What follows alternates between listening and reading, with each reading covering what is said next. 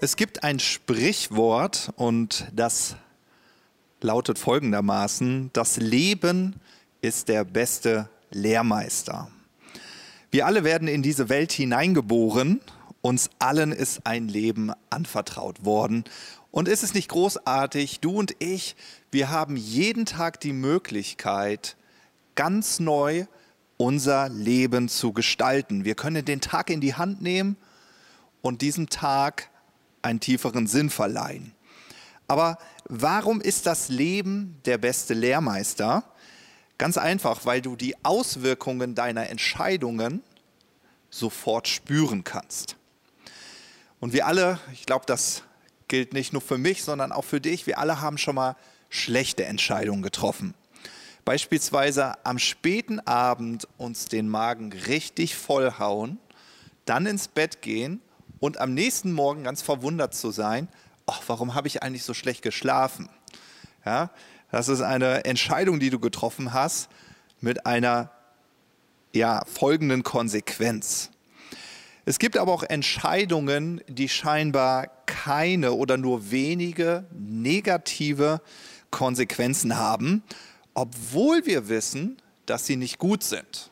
Es mag eine kleine Notlüge sein oder dass du ein bisschen zu viel nascht. Ähm, und dann gibt es die guten Entscheidungen, die wir treffen können. Manche von ihnen, die scheinen heute keinen großen Unterschied zu machen.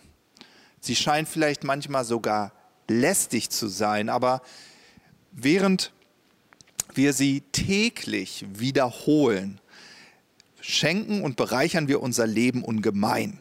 Und zu diesen guten Entscheidungen gehört, dass du dir Zeit nimmst zu beten, deine Bibel zu lesen, äh, Gott persönlich kennenzulernen.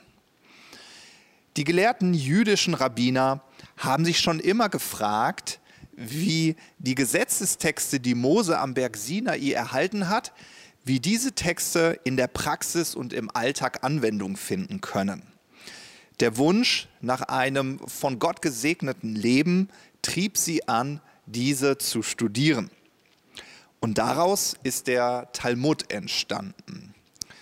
Diese bedeutende, äh, dieses bedeutende Schriftwerk des Judentums enthält selbst keine biblischen Gesetzestexte, sondern zeigt auf, wie diese in der Praxis und im Alltag von den Rabbinern verstanden und ausgelegt wurden. Und in diesem Talmud gibt es folgendes Zitat. Achte auf deine Gedanken, denn sie werden Worte. Achte auf deine Worte, denn sie werden Handlungen. Achte auf deine Handlungen, denn sie werden Gewohnheiten. Achte auf deine Gewohnheiten, denn sie werden dein Charakter. Achte auf deinen Charakter, denn er wird dein Schicksal. Sicherlich weißt du das schon, dass unsere Gedanken unsere Entscheidung maßgeblich formen und mit beeinflussen. Und diese Entscheidung, die treffen wir natürlich täglich. Und so finden wir ganz viele biblische Geschichten von Frauen und Männern, die aus Gottes Sicht zu gering über sich selbst dachten. Denk nur einfach mal an Mose. Ja, Mose der von Gott berufen wurde, das Volk Israel aus Ägypten ins verheißene Land zu führen, er war der Meinung, ich bin der Falsche, weil ich stotter. Jeremia glaubte, er wäre zu jung, um Menschen von Gott zu erzählen. Und Königin Esther, sie war sich sicher, dass ihr Einfluss beim König nicht ausreichen würde, um ihm umzustimmen ein ganzes Volk vor der Vernichtung zu bewahren. Und was uns all diese Geschichten zeigen wollen, ist, dass Gott große Träume über uns träumt. Ja, Gott träumt große Träume auch über dich und über dein Leben. Und er hat dich dazu berufen, mit ihm zusammen diese Welt zu berühren. Und Gottes Gedanken sind auch manchmal richtig herausfordernde Gedanken. Herausfordernd, weil sie immer aus der Perspektive des Himmels auf unser Leben schauen. Denn der Himmel ist sich sicher, dass in dir Jesus lebt. Jesus ist in dir. Und Jesus in dir ist völlig ausreichend. Egal, in welcher Situation wir uns gerade befinden, Jesus in dir ist genug. Einer dieser herausfordernden Gedanken finden wir in Jesaja Kapitel 32 und das schauen wir uns einmal gemeinsam an. Und zwar sind das die Verse 1 und 2. Dort heißt es, siehe ein König wird in Gerechtigkeit regieren und Fürsten werden gemäß dem Recht herrschen. Und ein Mann wird sein wie ein Bergungsort vor dem Wind und wie ein Schutz vor dem Unwetter, wie Wasserbäche in einer dürren Gegend, wie der Schatten eines mächtigen Felsens in einem erschöpften Land. Diese Verse sprechen sicherlich von Jesus. Er wird in Gerechtigkeit regieren. Er hat damit eigentlich schon angefangen zu seinen Lebzeiten. Denn die Bibel berichtet uns davon, wie erstaunt die Menschen zu seiner Lebenszeit waren darüber, was für eine Vollmacht und Autorität aus seinem Leben äh, Ausdruck gefunden hat. Aber noch erstaunlicher ist doch eigentlich, dass jeder dieser Momente nach der Taufe uns ausdrücklich zeigt, wie dein und mein Leben aussehen könnte. Warum unser Leben? Weil Jesus uns seine Gerechtigkeit geschenkt hat. In Römer 10, Vers 4 heißt es, denn mit Christus ist der Weg des Gesetzes zu Ende. Jetzt wird jeder, der an ihn glaubt, für gerecht erklärt. Und während sich die Rabbiner nun Gedanken darüber gemacht haben, wie sie die Gesetze, äh, die Gesetze Gottes am besten befolgen, hat Jesus für dich doch das Gesetz gehalten und er hat dir diesen Gehorsam geschenkt. So definiert die Bibel Gerechtigkeit. Somit sprechen die Verse aus Jesaja 32 nicht nur von Jesus, sondern gleichermaßen auch von dir und mir. Wenn du an Jesus glaubst, dann hast du dieselbe Gerechtigkeit, die vor Gott gilt. Und dieser zweite Vers erklärt uns, was für Auswirkungen durch diese Gerechtigkeit in dein Leben treten. Ein Mann wird sein wie ein Bergungsort vor dem Wind und wie ein Schutz vor dem Unwetter, wie Wasserbäche in einer dürren Gegend, wie der Schatten eines mächtigen Felsens in einem erschöpften Land. Und was ist das für eine Verheißung für dich und mein Leben? Ja? Du bist ein Bergungsort, du bist Schutz, du bist ein Wasserbach in einer dürren Gegend und du bist wie ein Schatten in einem erschöpften Land. Ja? Und vielleicht fällt dir das auf, während äh, wir uns diesen Vers gerade ansehen, dass all diese Worte etwas über deine Identität, über deinen Wert zum Ausdruck bringen. Und das Schöne an dem Ganzen ist, dass es ja überhaupt nicht durch deine Fähigkeiten und durch deine Bemühungen zustande kommt. Im selben Kapitel ab Vers 15 lesen wir nämlich Folgendes. Wenn der Geist aus der Höhe über uns ausgegossen wird, dann wird die Wüste zum Fruchtgarten. Und der Fruchtgarten wird wie Wald geachtet werden. Und das Recht wird sich in der Wüste niederlassen und die Gerechtigkeit im Fruchtgarten wohnen. Und das Werk der Gerechtigkeit wird Friede sein und der Ertrag der Gerechtigkeit Ruhe und Sicherheit auf ewig. Und mein Volk wird in Wohnorten des Friedens wohnen, in sicheren Wohnungen und an sorglosen Ruheorten. Das heißt, der Geist Gottes in dir sorgt dafür, dass die Wüsten um dich herum zu Fruchtgärten werden. Das ist, was diese Verse sagen. Wenn der Geist Gottes auf sie kommt, wenn er ausgegossen wird. Das heißt, Menschen in deiner Nähe erleben, wie ihr Leben aus einer Wüste zu einem Fruchtgarten wird. Einfach nur, weil du in ihrer Nähe bist. Sie wollen sich bei dir bergen, sie wollen deinen Rat, sie wollen deine Weisheit. Eigentlich wollen sie den Rat und die Weisheit Gottes, die in deinem Leben vorhanden sind. Dadurch, dass du an Jesus Christus glaubst und mit ihm verbunden bist. Und während wir uns gedanklich in diesem Vergleich zwischen Jesu und unserem Leben nähern, passiert doch häufig Folgendes. Wir sehen eigentlich so diese Diskrepanz zwischen dem, was sein könnte und sollte und dem, was wir vielleicht aktuell wirklich leben. Du schaust dir das Leben von Jesus an und denkst so, wow, also wenn ich das Leben von Jesus betrachte, dann erlebe ich einen Jesus, der keine Angst hat, keinen Zweifel, keine Sorge, der Wunder über Wunder wirkt. Aber wenn ich mein Leben anschaue, dann habe ich das Gefühl, ich bin nicht so ein Bergungsort. Die Menschen in meinem Umfeld, die werden nicht zu Fruchtgärten. Nun, während du also dein Leben betrachtest und diese Diskrepanz siehst, ist Römer 8, Vers 33 ein ganz, ganz wichtiger Schlüsselvers. Denn da heißt es, wer wird es wagen, diese Auserwählten Gottes anzuklagen? Gott selbst erklärt sie ja für gerecht. Und spannenderweise sind es häufig eher wir selbst und unsere eigenen Gedanken, die uns anklagen und verurteilen wollen. Nun, wir haben aus dem Talmud gehört, dass deine Gedanken, deine Haltungen, deinen Charakter, deine Gewohnheiten beeinflussen werden. Das heißt, ich möchte dir eine Frage mit auf den Weg geben. Welche Gedanken wirst du über dich 2021 denken? Welche Gedanken wirst du in deinem Herzen umarmen?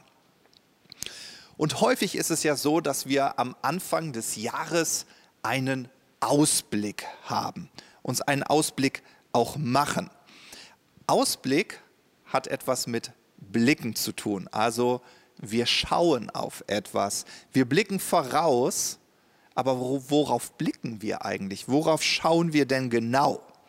Schauen wir aktuell auf eine unsichere Zukunft, auf, ja, wir wissen nicht, wie es wirklich wird, oder blicken wir auf Jesus?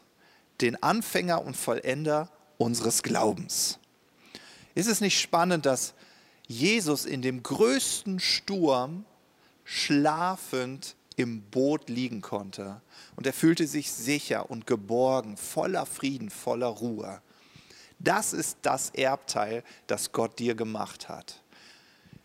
Wieso konnte Jesus so ruhen? Weil er seinen Blick auf den Vater gerichtet hat. Und so wie Jesus seinen Blick auf den Vater gerichtet hat, so kannst du deinen Blick auf Jesus richten.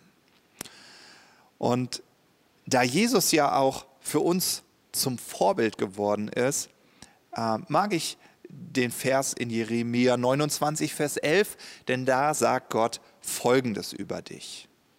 Denn ich weiß, was für Gedanken ich über euch habe, spricht der Herr. Es sind Gedanken des Friedens und nicht des Leides, euch eine Zukunft und eine Hoffnung zu geben.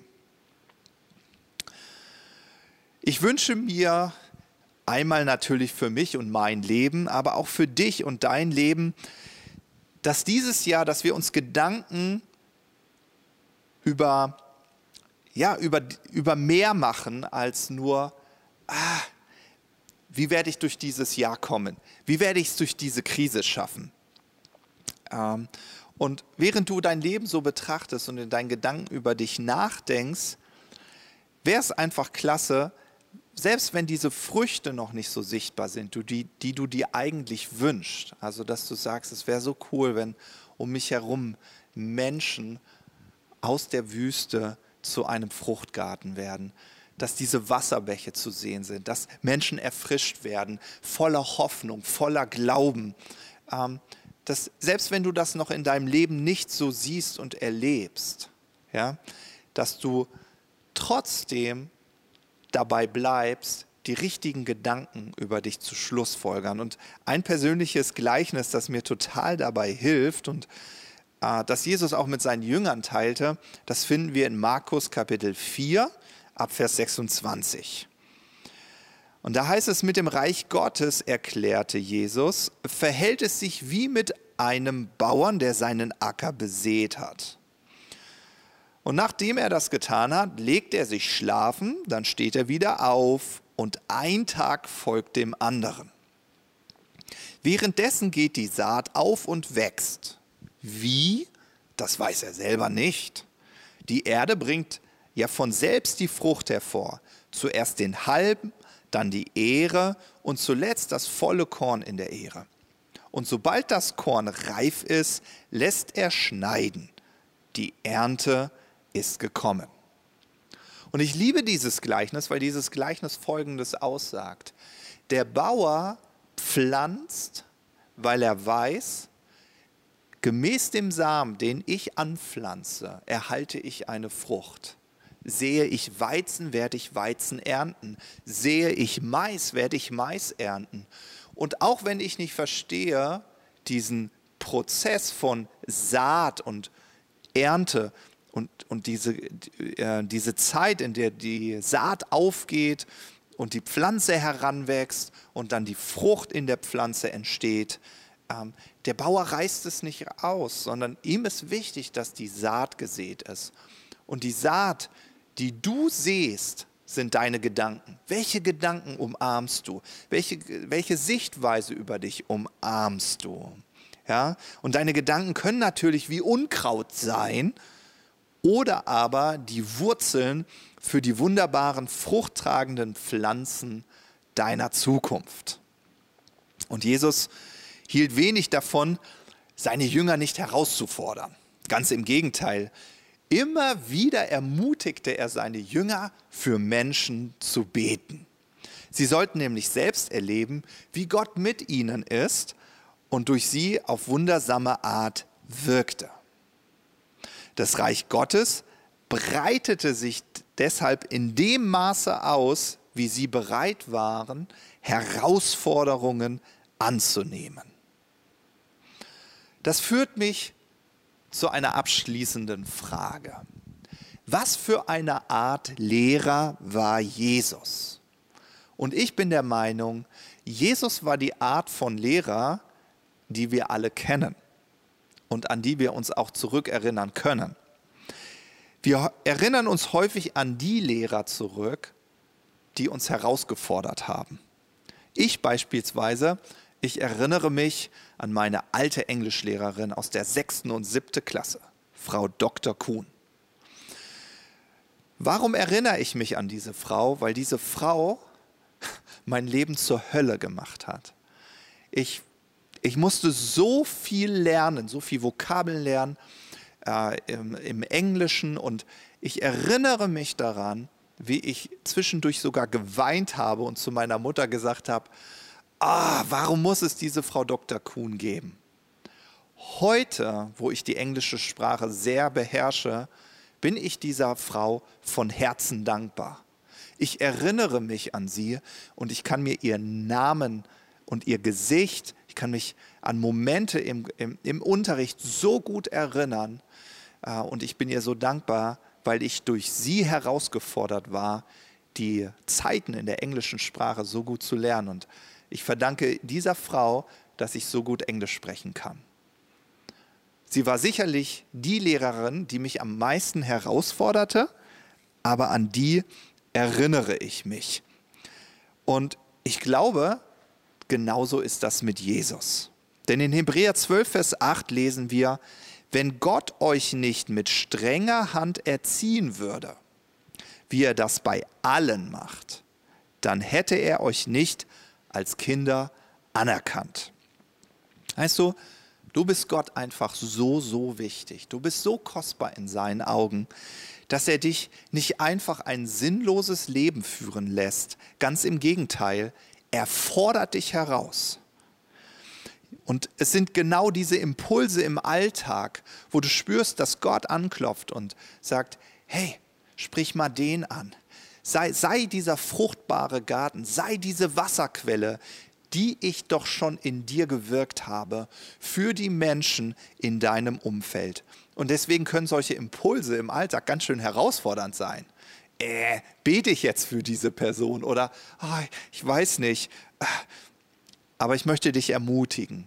Es gibt eine große Verheißung. Hebräer 12, Vers 11 sagt nämlich, alle Züchtigung scheint uns zwar für die Gegenwart nicht Freude, sondern Traurigkeit. Nachher aber gibt sie denen, die durch sie geübt sind, die friedvolle Frucht der Gerechtigkeit. Die Frucht der Gerechtigkeit ist so kostbar, dass Gott uns gerne herausfordern möchte, damit wir Anteil an ihr haben können. Und wichtig ist, wer darin geübt ist, kann sich über reichlich Frucht freuen. Ich habe zu Anfang gesagt, dass das Leben der beste Lehrmeister ist. Und nun ist die Frage, ist das wirklich so? Ist das Leben der beste Lehrmeister? Ich glaube, das Leben ist der beste Lehrmeister, wenn Jesus unsere Alltagssituation nutzen darf. Ja? Wenn er uns herausfordern darf, dass wir das Potenzial leben, das Gott in uns hineingelegt hat. Und ich möchte dir und mir für das Jahr 2021 zurufen, lass uns herausfordern von Jesus, lasst uns herausfordern von Gott. Lass ihn unser Lehrer sein, der uns herausfordert, wo wir merken, wow, die Gedanken und Glaubensüberzeugungen, die ich über mich geschlussfolgert habe, sie sollen mit Leben gefüllt sein. Ja? Und lasst uns dieser Welt zeigen, dass der christliche Glaube einen Unterschied im Leben macht. Jesus, ich danke dir für diesen ganz starken Moment, wo du die Jünger an deine Seite gerufen hast und Jesus, du warst so überzeugt von ihnen, du hast so groß von ihrem Leben geträumt, du hast schon diese Bewegung gesehen, die losgetreten wird durch ihren persönlichen Glauben und durch ihre persönliche Verantwortung, die sie für ihren Glauben übernommen haben. Und deshalb hast du nicht gezögert, sie herauszufordern, sie auf, auf Wasser zu stellen, dort, wo, wo es unbekannt und unsicher war, weil du wusstest, in dem Maße, wie sie sich herausfordern lassen, ihre Glaubensüberzeugung auch ausüben zu müssen und leben zu können, würden sie schnell wachsen. Und Jesus, ich danke dir dafür, dass du uns gerecht gesprochen hast. Und ich danke dir für all die Auswirkungen und Konsequenzen, die dadurch in unser Leben getreten sind. Ich danke dir für genau diese Sichtweise, die du hast, dass du sagst, weil du uns gerechtfertigt hast, ist unser Leben von einer Wüste zu einem Fruchtgarten geworden. Unser Leben ist zu einer Wasserquelle geworden. Und durch unser Leben können Menschen aufblühen. Und Jesus, wir wollen das in diese Woche mitnehmen, dass überall dort, wo du uns Impulse schenkst, wo du zu uns sprichst, wo sich Möglichkeiten auftun, dass wir Menschen mit der Fülle des Himmels dienen. In Jesu Namen. Amen.